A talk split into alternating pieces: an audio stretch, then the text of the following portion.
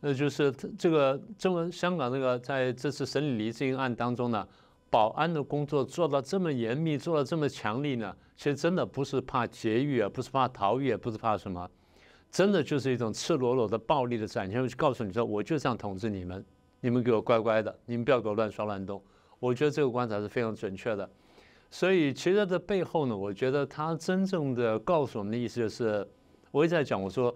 中共这个政党呢，很很奇怪，他对权力有一种病态式的执着，他对那权力那种抓的那种程度，真的水泄不通，然后不容许有丝毫的这种啊，不要说裂缝了，丝毫的一种松脱或者说不严密啊，他都不能忍受，所以他常常觉得抓得紧了才安全。实际上不是的，我们再仔细看，就是人性会有很强的反弹的力量，你抓紧的最后就你在不断的制造压力锅给自己。